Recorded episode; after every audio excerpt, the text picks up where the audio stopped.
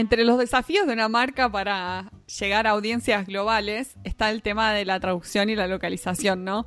Y las marcas que deciden no contratar a un traductor profesional y hacerlo con el vecino que habla tal cosa y no y no no hacer un estudio de mercado también porque muchas de estas cosas necesitan estudio de mercado no lo que son los logotipos los motos las cosas que se, Ay, sí, esas frases que son como sí, la, la, transcreation también de, traducción de, marketing específicamente eh, puede ser muy muy desafiante para las marcas no eh, sobre todo si no están trabajando con alguien que sabe el tema Claro. Sabe, y está entrenado en la localización. Hay un banco, eh, el banco HSBC, que en 2009 creo que fue que lanzaron una campaña de, mm. promoción que se, eh, decía Assume Nothing. o sea, no des nada por sentado, ¿no? Eso es lo que querían decir. Pero bueno, en muchos idiomas se tradujo Assume Nothing como eh, no hacer nada, como no no hagas nada, básicamente. No hagas nada. tuvo que, claro, tuvieron que hacer toda una campaña de, rebranding después de eso que le salió como 10 millones de dólares. Malísimo, tipo HSBC, no haga nada. No haga nada. ¿Qué significa? es malísimo. Pobres. Bueno, sí, son re difíciles de traducir esas cosas. Porque en general el inglés es como muy, muy, muy escuetito y queda bárbaro. Te pones tres, cuatro palabras, decís un montón. Y pasarlo a otro idioma y encima no tener en cuenta algunas características culturales, no. Puede ser una epic fail, como dice acá esta página. La epic fails in global branding. Hay varios casos, sí, queridos amigos de nuestro podcast. Me encanta contar el de la aerolínea que me encanta. Bueno, eh, hay eh, eh, una de una aerolínea que tenía un tagline que se llamaba Fly in Leather, porque querían promocionar los, los nuevos asientos de primera clase que eran en cuero, o sea, tenían cuero los asientos. Y claro, se tradujo al español como vuela en cuero, o sea, todos volando desnudos en el avión. Eh, Era la aerolínea nudista. la aerolínea nudista directamente. Ibas en pelotas y caías en la playa, sí. Directamente del avión a la playa. ojo que, ojo que podría haber tenido su nicho de gente, ¿eh? Muy liberador, muy liberador todo. Muy liberador, imagínate. Depende cuántas horas, ¿no? Porque la verdad es que quedas como pegadito al asiento después de 12 horas. No, no, no, no estaría haciendo. Y con el aire acondicionado, no, yo no, no sé. Yo lo pensaría. bueno, después acá estoy viendo una de Electrolux que estaba promocionando unas este, aspiradoras en the US y la tagline fue Nothing sucks like an Electrolux. Chicos, se están tirando abajo. es muy bueno. Es muy graciosa. A mí la que más me gusta hasta ahora de las que vengo viendo, hay una buenísima de em, una tagline de Frank, Frank Perdue, no sé qué marca es, yo no la conozco, que dice, It takes a tough man to make a tender chicken. Y la tradujeron, se necesita un hombre potente para que el pollo sea afectuoso. Es muy buena. o sea, tenés que ser potente para chaparte al pollo antes de comértelo. Cualquier cosa. Muy sexual eso para mí. Too much. ¿Te imaginas? Es sofilia eso, señor. es muy buena, es muy buena. Hay un montón. Acá hay un montón, te digo. Para, ¿cuál era la otra que nos había gustado? La de Parker, la de Parker. Lete la de Parker, Mari. Estoy muy Parker Pen, las lapiceras Parker, cuando se estaban expandiendo a México, tradujeron mal It won't leak in your pocket and embarrass you. se viene, se viene el falso amigo de embarrass. La tradujeron como It won't leak in your pocket and make you pregnant, básicamente. que aparte sería como humanamente imposible, ¿no? que algo se te chorrea en el bolsillo y quedes embarazada, no sé, es raro, como un poco raro, ¿no? O sea, como le chorrea a uno y se embaraza al otro, no, es muy raro. O sea, no tenía ningún sentido de ninguna manera. Más allá del epic fail como traductor, no, estaría teniendo idea de lo que está diciendo. Bien, y después eh, otro ejemplo acá que figura que no tiene que ver exactamente con la traducción, sino también con el, tema de que hablamos de cuestiones culturales a tener en cuenta cuando se localiza a una región ¿Querés contar la de Gerber? Por favor, sí. La marca Gerber empezó a comercializar eh, comidas para bebés en África y entonces en, el, en la etiqueta del envase había un bebé, ¿no? Eh, que es, bueno, qué sé yo, como en muchos lugares es muy común, pero en Etiopía, en general, aparentemente los productos tienen, llevan fotos del contenido del, del envase. Claro, para que la, gente, la, gente, que no sabe leer, no sabe leer, sepa que hay adentro. compra. Sí, me imagino que no vendieron nada porque nadie quería comer bebés, me imagino yo.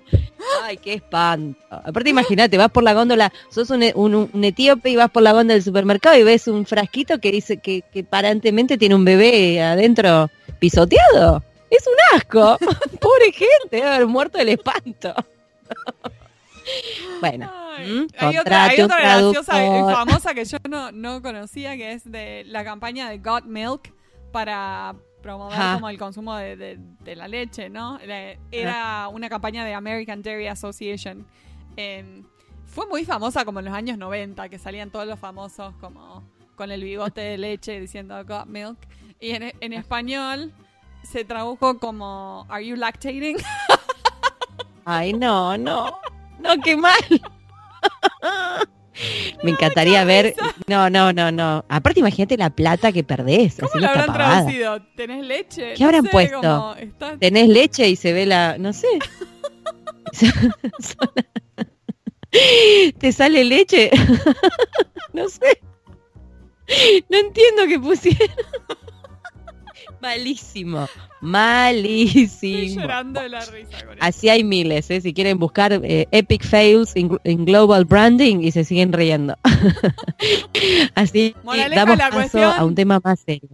Sí, moraleja. Contraten a un traductor, por favor. Contrate un traductor, señor. Y si no, además de contratar al traductor, hágale algún filtro de calidad, que es de lo que vamos a hablar con nuestra invitada de hoy, con Silvia Baco, que se dedica a esto. Así que, pay attention, people se viene un tema muy lindo, muy interesante y muy importante. Sí, muy valioso para todos. Espero que la disfruten.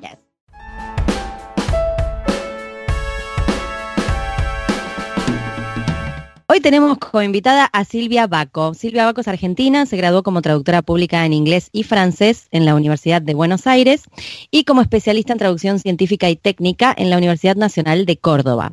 Se desempeña como traductora, intérprete consecutiva y auditora de calidad en temas científico-técnicos. Ha traducido libros, revistas, y diccionarios técnicos para Argentina, Estados Unidos, Francia y Alemania. Ha dictado ponencias, talleres, cursos y charlas presenciales en Argentina, Uruguay, Chile, Perú, México, España y Australia. Ha brindado videoconferencias para Costa Rica, Venezuela y demás países de Latinoamérica. Integra cuatro comisiones temáticas del Colegio de Traductores Públicos de la Ciudad de Buenos Aires y representa al Colegio de Traductores de la provincia de Santa Fe ante la Federación Argentina de Traductores, la FAT, y la Federación Internacional de Traductores, la FIT. Ay, qué loco que una es FAT y la otra es FIT, ¿no? Raro. Una pavada que se me acaba de ocurrir. bueno, una es gorda y otra es delgada. Qué raro que quedó. Actualmente reside en la ciudad de Rafaela, en Argentina, o sea que hoy estamos triangulando Los Ángeles, Rafaela, Buenos Aires. Bienvenida, Silvia, a nuestro humilde podcast en pantuflas. Bueno, muchísimas gracias, Marina y Paola, por esta convocatoria y espero que los oyentes, este, bueno, escuchen algo, algo de, de su agrado. Seguramente interesante y nuevo, ¿no? Porque no todos sabemos, o sea, todos sabemos que tenemos que entregar una traducción con calidad, pero no todos sabemos de qué se trata todo esto. Así que muchas gracias por Bienvenida, aceptar esta invitación. Gracias, Marina. Silvia, contanos cómo llegaste a dedicarte al tema de la calidad en la traducción. ¿Cómo entraste a ser auditora para las normas? Bien, eh, yo trabajaba como traductora para una agencia de traducciones de Estados Unidos em, y eh, con la crisis, recordarán, este, hipotecaria y financiera, eh, ellos se ven obligados a contratar traductores más económicos, por así decirlo, pero claro, eso repercutía evidentemente en la calidad. Entonces, inmediatamente implementan un sistema de aseguramiento o garantía de calidad para este, ver cómo podían este, eh, seguir, eh, producir, este, eh, perdón, contratar traductores este, más económicos, pero este, que no vayan desmedro de la calidad. Es así que surge el tema de las auditorías de calidad y desde el año 2008 entonces estoy especializada o estoy cumpliendo ese rol. Hace como 10 años entonces. Aproximadamente.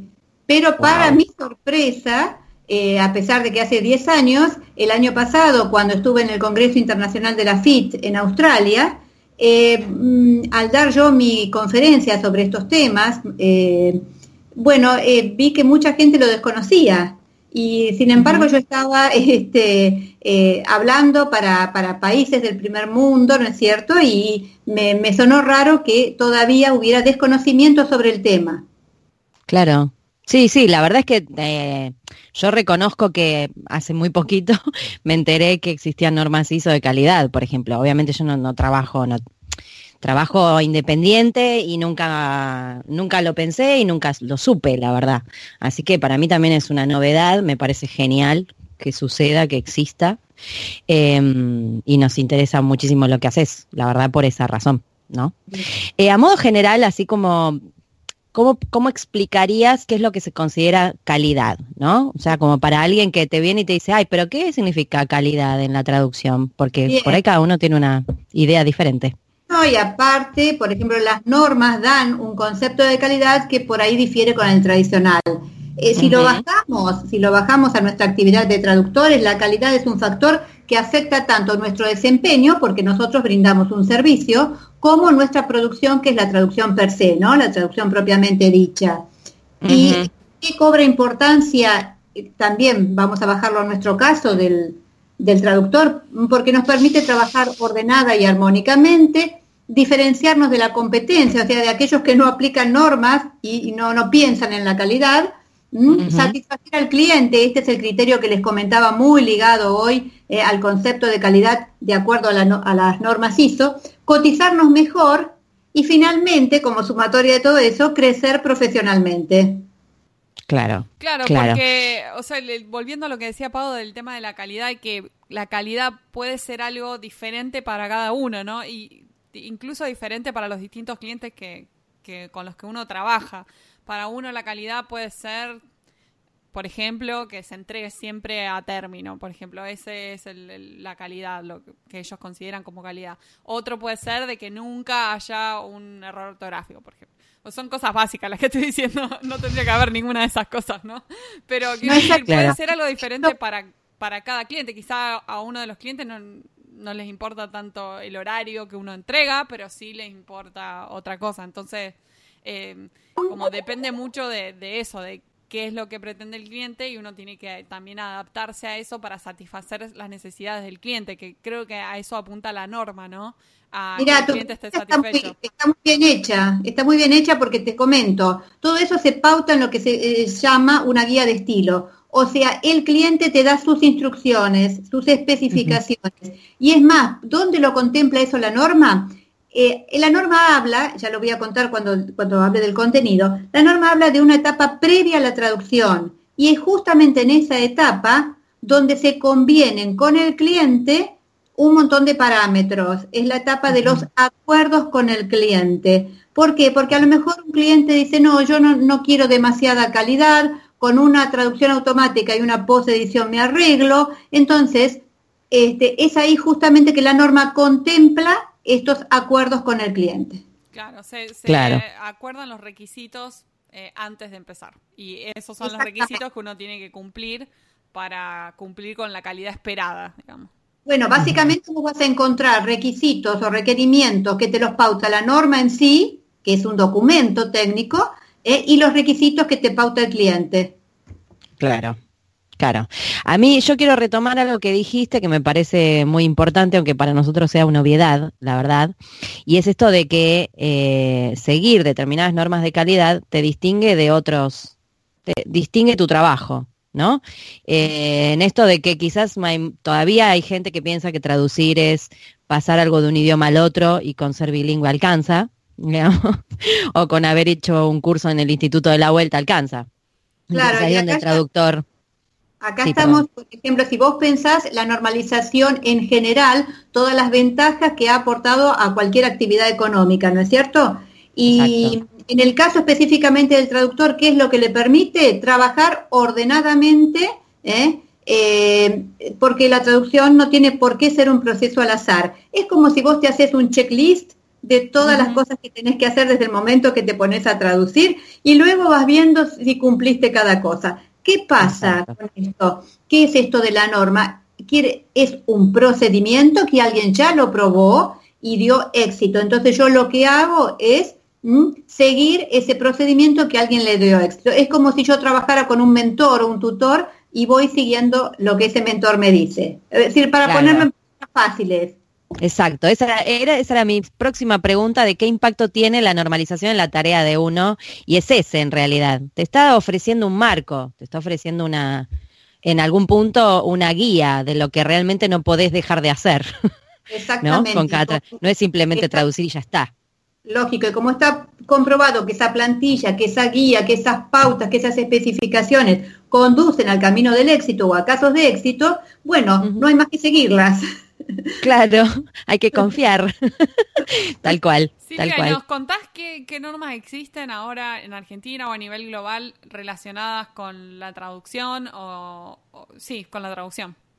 Bueno, el fenómeno, eh, Marina, de la normalización es el siguiente. Existe una norma internacional ISO 17100 eh, emitida en el año 2015 y algunos países como España y Argentina han tomado esa norma, la han eh, adoptado, la han traducido y la están adaptando a sus respectivos países.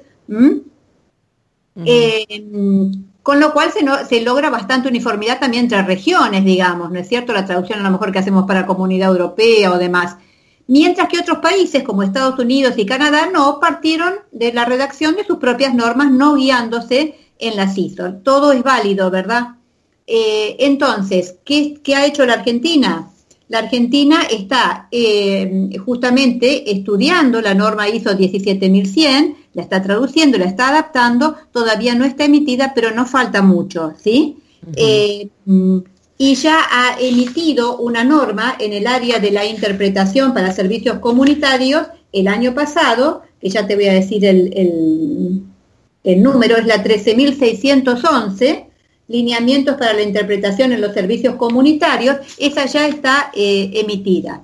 Si bien habría que hacer la salvedad que nosotros en tema de servicios comunitarios es como que recién estamos empezando. ¿Por qué? Porque nosotros no tenemos ese flujo de inmigrantes o de refugiados como está sufriendo eh, Europa, por ejemplo, y eh, que sí tiene más necesidad de traducción para los servicios comunitarios. Lo nuestro por ahora en Argentina se ciñe, digamos, a todo lo que tenga que ver con actuación pericial y por ahí este, eh, en algunos hospitales que reciben extranjeros y demás, pero básicamente tiene que ver con este, la actuación como, como perito eh, traductor. Eh, y la norma, o sea, la norma uno puede, yo, yo estoy bastante familiarizada con la, norma ISO 9001 y ahora con la 17100. Eh, la norma uno la puede aplicar, no necesariamente certificando, porque para estas normas existen también certificaciones. ¿Nos podés explicar un poco cómo, ¿Cómo es eso? ¿De qué manera podría un traductor, por ejemplo, implementar la norma sin necesidad de auditar? O, quizás sí, quizás quiera auditar y tener la certificación. Vamos a hacer los dos escenarios si tengo tiempo. O sea, el de una eh, pequeña o de una agencia de traducción, una compañía o empresa, como se le llama en algunos países, y luego vamos a hablar del traductor eh, unipersonal, independiente. En el caso de las empresas, eh, bueno, ellos adquieren las normas, la norma se compra a través de Internet, se baja y tratan de implementar en su, en su empresa todo lo que la norma dice. Bueno, luego de unos meses, cuando se sienten confiados, sí, esto está andando, convocan a un organismo certificador, eh, como la Tube de España, el Grupo Veritas, eh, perdón, el Tube de Alemania, el Grupo Veritas y demás, y entonces esta gente los audita y, emite una opinión. Si eh, están aplicando bien la norma, no este, sigan intentando y traten de certificar más adelante. Si, si el organismo certificador dice que están en condiciones de certificar, uno ya puede poner el logo este, de esa certificación en su documentación y correr la voz. ¿Qué quiere decir esto?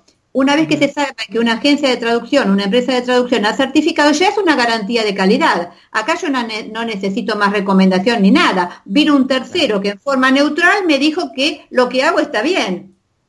¿Sí? Claro, esa es la ventaja de la certificación, como poder decir, alguien corroboró que yo lo apliqué bien, apliqué bien la norma. Exactamente. Eh, evidentemente esto no es para todos, no es para las empresas de traducción chicas ni para el traductor independiente, pero sí recomiendo que el traductor independiente que no tiene estructura como para certificar la norma, por lo menos adquiera la norma, la estudie y trate de implementarla. ¿eh? Eh, en la medida de sus posibilidades en su accionar, en su desempeño, porque evidentemente es una forma de mejorar.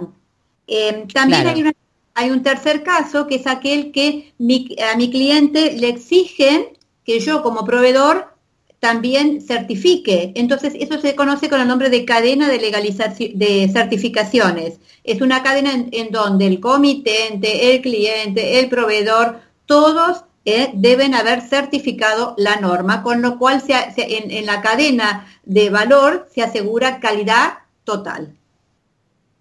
Mira qué, qué interesante, me estoy enterando de muchas cosas en este momento. O sea que como Estaba pensando, perdón, Pau, te no, no, no, pero me quedé pensando en el tema de empresa de traducción versus traductor, como como traductor independiente, lo que te puede servir la norma más que nada es conocerla, ver de qué manera podés aplicarla quizá a tus procesos, pero eh, también conocerla, porque quizás eh, clientes o potenciales clientes siguen la norma y está bueno como estar en la misma página con ellos. Siempre es ventajoso, siempre cuando tengas una pauta, algo que te indique cómo proceder en forma ordenada, siempre es ventajoso. Por eso yo recomiendo este, hacerlo. Aunque uno no tenga la estructura como para certificar, por lo menos conocer la norma y tratar de aplicarla. Por ejemplo, te pongo un ejemplo muy cortito. El control de calidad. En una agencia tiene cuatro pasos. Cuatro personas distintas que hacen control de calidad sobre una misma traducción. Evidentemente, el traductor que trabaja solo no puede hacerlo. Pero yo qué digo, y perdón por lo casero del comentario que voy a hacer, bueno, conseguiste a tu marido, a tu novio, a tu hermano, a alguien que te ayude a leer, a cotejar la traducción y así vamos este, tratando de acercarnos lo más posible al esquema de, eh, de cuatro este, personas responsables que intervienen en el control de calidad en una agencia. ¿Sí? Claro. Sí, en eso mismo me había quedado pensando yo también eh, con esto del traductor que trabaja solo, ¿no? Más que nada en que uno no puede, quizás no puede emular, eh, como vos decís, todos los pasos que hace, que tiene una agencia, todas las personas, todos los pares de ojos que intervienen en una empresa, pero sí cuando uno trabaja para una empresa de traducción aprende también un poco de esto, ¿no? Eh, que quizás, digo por ahí alguien que recién empieza, que no ha pasado por ningún otro otro lugar en donde trabajar como traductor. Eh, las empresas en general o las agencias tienen también su sistema de control de calidad o su pedido de, bueno, eh, usa este programa, pásale el QA de, la eh, herramienta de traducción, que también ayuda un montón a hacer la calidad. Em, entonces me parece que uno como traductor está bueno, digo, conocer la norma, me parece que está buenísimo, em, la voy a buscar. y además también aprender, porque después uno con un cliente directo, quizás, eh, no tiene otra persona que le ayude a hacer calidad, pero sí puede tenerlo en cuenta como una, digo, algo más, ¿no? Una guía, exactamente. yo, siempre digo que no solamente el que le interese dedicarse a la auditoría tiene que escuchar por ahí lo que yo digo, los temas de los cuales yo hablo, sino también el traductor. ¿Por qué? Porque él tiene que conocer eh, los parámetros con los cuales va a ser juzgado en esa auditoría. Exacto, bueno, ahí va, exactamente. Esto es como saber qué te tenés que poner para ir a un lugar. Exactamente. no, no, no como... Pareces hecho un croto cuando era elegante sport, no es lo mismo.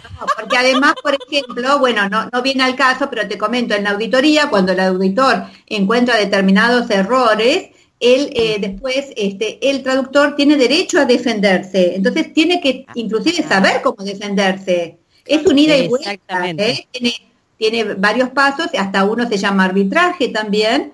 Este, así que está muy bien que toda la, eh, todo el mundo, toda la, la, gente que se dedica a la traducción, ya sea desde la traducción misma como desde la auditoría esté al tanto de estos procedimientos que, como vos dijiste, al final al cabo ya hace 10 años que están implementándose. Claro, sí, sí, es un montón. Y la verdad es que yo por lo menos no sabía, y no es que no estuve traduciendo, sino que no sabía. O sea que debe haber más de, más de una persona que no, que no tenía en cuenta esto. Está buenísimo. no solo se, se, se usan para la gente que está trabajando, para, para, los traductores que trabajan para agencias, sino para aquellas, yo he conocido agencias que quieren tomar personal, ¿no es cierto? Eh, y eh, bueno, les, les piden una muestra de traducción, se la auditan y con eso deciden si lo toman o no. Claro. Claro, claro. Em, te, ahora se me ocurrió esto, bueno, si se puede contestar, me decís.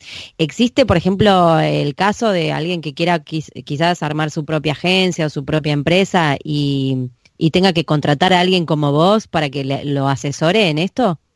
¿O hay que arreglarse solo? Consultores, sí. claro, claro. No, no, ya, ya te comento. Se hace, consultoría de esto, quiero preguntar. No, no, está bien la pregunta. Esto está muy, eh, entre comillas, industrializado. O sea, las, em, las, empresas grandes de traducción, las agencias grandes, tienen su propio equipo, eh, su propio departamento de aseguramiento de calidad. Aquellas que son más chicas, ¿qué hacen? Subcontratan estos servicios de auditoría de calidad, ¿sí? Eh, no sé si se pueden nombrar empresas, este, eh, supongo que sí. Supongo que mí sí. Si la empresa no se ofende, yo no tengo problema. Claro, eh, All Language Solutions y demás. Hay empresas que se dedican a hacer este aseguramiento de calidad eh, que este, para agencias de traducción que no tienen este departamento de aseguramiento de calidad. ¿eh? Claro. Y Eso por un lado, así que inclusive te sacan estadísticas y en base a esas estadísticas vos sabés, este traductor lo tengo que conservar o no, porque, bueno, eh, tiene muchas auditorías este, eh, fracasadas, ¿no es cierto?, fallidas, y bueno, eh, esto funciona como un sistema de premio y castigo, ¿no es cierto? Si, yo, si el traductor tiene muchas auditorías que no pudo, este, que no fueron exitosas, bueno, con el tiempo queda desvinculado de la agencia. Y contrariamente, si todas esas auditorías este, fueron pasadas con éxito, se les asignan más clientes a ese, más cuentas, como dicen ustedes allá en Estados Unidos, ¿eh? Eh, más cuentas, más clientes a ese traductor. Silvia, me interesa saber tu opinión con respecto a la calidad de los traductores. O sea, ¿cuál te parece? Vos sos traductora y también sos auditora, o sea que podés ver un poco de ambos mundos. ¿Cuál es el, para, en tu opinión, el mayor problema de calidad que ves en traductores? Bueno, te voy a decir uno que te voy a sorprender. A ver. ah, Chan. Bueno, aparte de los errores que, cometen, eh, falta de humildad. Mm. Porque ah. uno les marca un error en la auditoría, se defienden hasta con los motivos más pueriles. Que realmente. no, no, no, no, porque quieren defender su postura para, para que la, este, no, estar failed, no haber fallado la auditoría, no estar por debajo del score entonces ponen los, este, las justificaciones más absurdas. Entonces yo siempre digo, y lo he comentado con, con las eh, agencias de traducción, yo siempre digo, es preferible que un traductor diga, ay, sí, disculpen, no sé, estaba distraído, me equivoqué, bueno, para la próxima no va a pasar, que trate de defender tan puerilmente algo que no pueda defenderse como un error muy obvio que ha cometido. Entonces, principalmente la humildad va a ayudar a que uno haga mea culpa y mejore y no repita. Luego, este, mira, este, mm, los errores que más suelen cometerse, eh, por ejemplo, en estas agencias que a veces toman a personal que, viste que en algunos países no está la carrera, entonces por ahí toman a gente que si bien tiene experiencia en la traducción, no está diplomada, no tiene en cuenta algunos aspectos de calidad y mucho, este, uno de los errores que yo veo es la falta de naturalidad o de fluencia o de readability, ¿no es cierto? En las traducciones, usar este, mucho calco.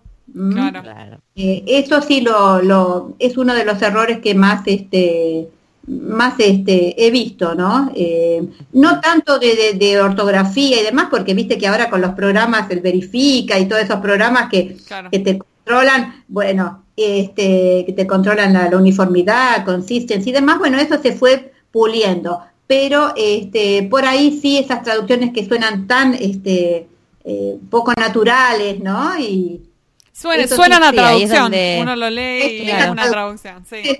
Vos lo has dicho. Estaba, estaba por decir que entonces lo más difícil quizás de de pasar con, como calidad es el factor humano, porque uno tiene que ver con la actitud y el otro tiene que ver con la naturalidad se la da una persona, no, no, digo, para calco puede calcar un programa también. ¿no? Claro, porque vos digo yo. Que si bien esto es un procedimiento bastante neutral, bastante objetivo, que inclusive depende de una nota, de una marca, de un, de un índice que se llama índice de calidad de la traducción, que llegás a él a través de una fórmula. ¿eh? Por eso es que eh, esto sirve para las traducciones científico-técnicas, no para las literarias, donde hay un componente de subjetividad que, claro, vos decís, y bueno, ¿quién me juzga y con qué parámetros me juzga? ¿Eh?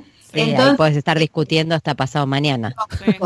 Eh, si bien, si bien este es un, ser humano y no un robot el que está haciendo la, auditoría, bueno, no, este auditor tiene eh, una, yo también tengo que aprender como auditor que tengo determinados parámetros y tengo determinados lineamientos en base a los cuales llevar a cabo esa auditoría. O sea que dentro de todo es bastante objetiva, digamos. Lo más objetivo que se puede, digamos. Lo más objetiva posible. Claro. Claro, tal cual. Em, tengo una pregunta más. Bueno, ¿cómo podríamos resumir entonces, con todo lo que nos contaste, cuáles serían las ventajas de contar con estas normas de calidad? Porque en realidad es algo que, digamos, en algún punto ya lo hablamos, pero me gustaría como hacer un, resumen. Ventajas, ¿no? Eh, eh, sí. Em, yo hablé de ventajas en general, del hecho de aplicar las normas, pero nuevamente bajado al traductor y a la norma ISO 17100, yo diría que, por ejemplo, constituyen un medio de entrenamiento y capacitación, ya que promueven el desarrollo de competencias. ¿eh?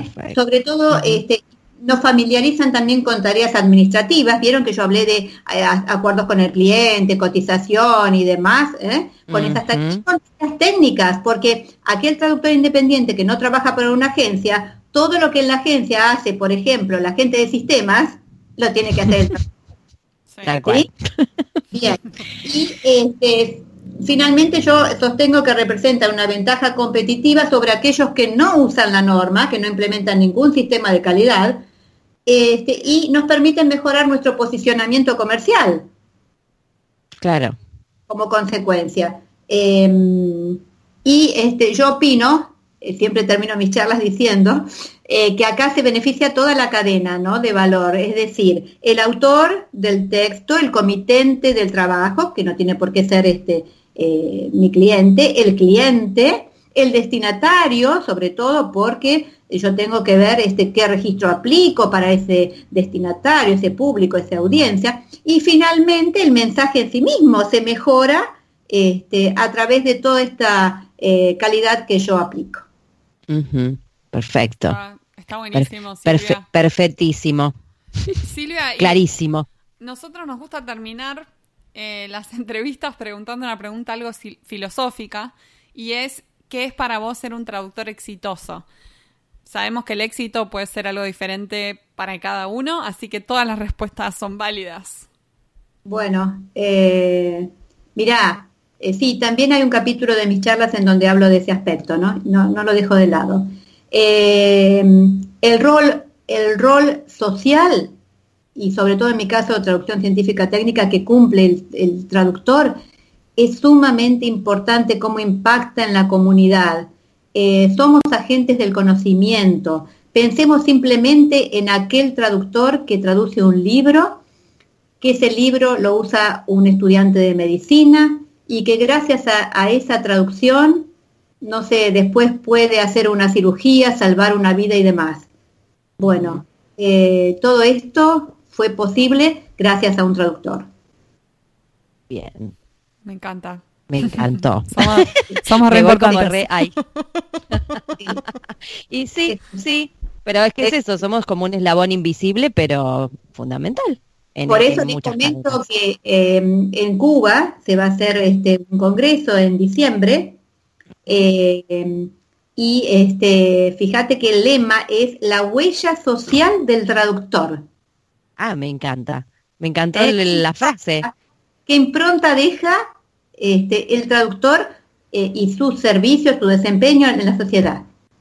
Genial. No, muy bueno. ¿Vas a ir a ese congreso? No sé todavía, este, ahora el 15 de agosto vence el, plazo, lo que pasa es que por ahí estoy viajando mucho y bueno, no, estoy viendo, este, eh, ahora viajo, si Dios quiere, el, 2 de agosto a un congreso de enseñanza de la traducción en Temuco, Chile, después hay uno en, México, después tengo varias este, presentaciones en Buenos Aires, entonces, bueno, no sé. Voy a Habrá ver que ver si en diciembre, claro. con ganas de... este, Bueno, después nos contás, porque se, parece re interesante ese congreso de Cuba. Sí. Sí, muy lindo. Bueno, eh, te agradezco, Silvia, que te hayas tomado este ratito para charlar con nosotras. Eh, la verdad es que está buenísimo saber un poquito más de este tema, que quizás algunos lo sabemos que hay que aplicar calidad, pero no tenemos mucha idea de las normas y todo esto. Em, y bueno, gracias por tu trabajo, porque la verdad que el tema de, normalizar, sí, o normativizar, bueno, no sé cuál sería, em, esta tarea también le da prestigio a lo que hacemos, ¿no? Sí. Porque la posta es, digo, que también se entienda que porque hay una persona que se dedica a esto y porque esa persona vale la pena que lo haga un traductor y no otro, y etcétera, etcétera, etcétera. Así que te agradezco un montón. Bueno, gracias a ustedes por este método tan lindo, este, tan accesible y tan original de, llegar este, a todos los colegas, ¿eh? Ay, qué bueno, nos lindas. Sí, y, y por haberme Muchas gracias. Besos ahí por Rafaela. Un abrazo grande. Adiós. Gracias.